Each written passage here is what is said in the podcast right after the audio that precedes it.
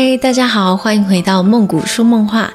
今天要跟大家分享的一本书呢，叫做《短篇小说二十二》。因为呢，这本书是我人生中第一本就是自己买的书，就是除了学校的课本之外，我第一本自己买的书。因为其实我很久以前就很喜欢看书，但是我其实主要是我喜欢听故事。那呢，我的故事呢，都是我的闺蜜。就是用书本的故事，然后去幻化成他的一个逻辑，然后再来讲给我听。所以我是非常喜欢阅读的。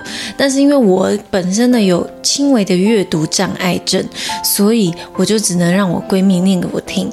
后来呢，她就跟我说，如果既然这么想看书的话，我可我就可以去买这种就是短篇小说。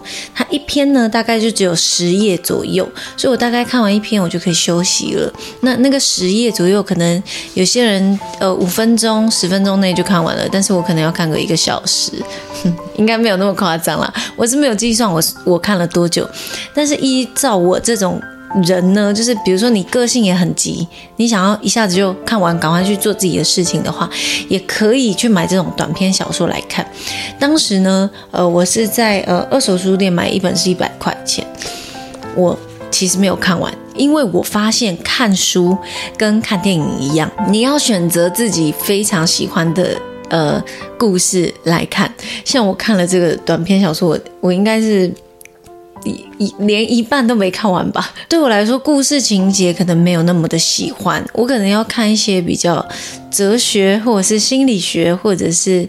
嗯，比较有画面的一些，或者是动脑的啦。我觉得我比较喜欢看那些动脑的书籍，对我来说我比较有呃醒来的感觉。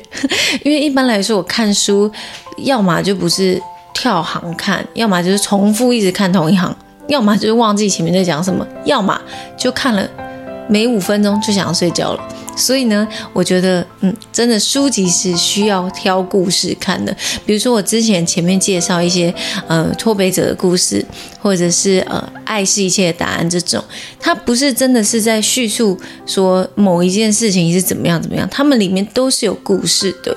对，虽然说这个里面也是有故事，可是，可是我就会觉得没有那么的期待。像我之前也去买了那个英文版的《阿甘正传》。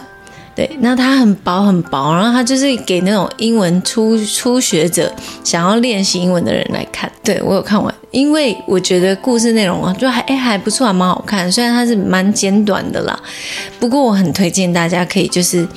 也可以看看这种就是短篇小说，因为它每一篇的故事内容都不一样，那也是不同人的呃风格写作的方式都不同，所以呢，如果各位呢很喜欢就是稍微阅读一下又不想花太多时间的话呢，欢迎去买这本短篇小说来看。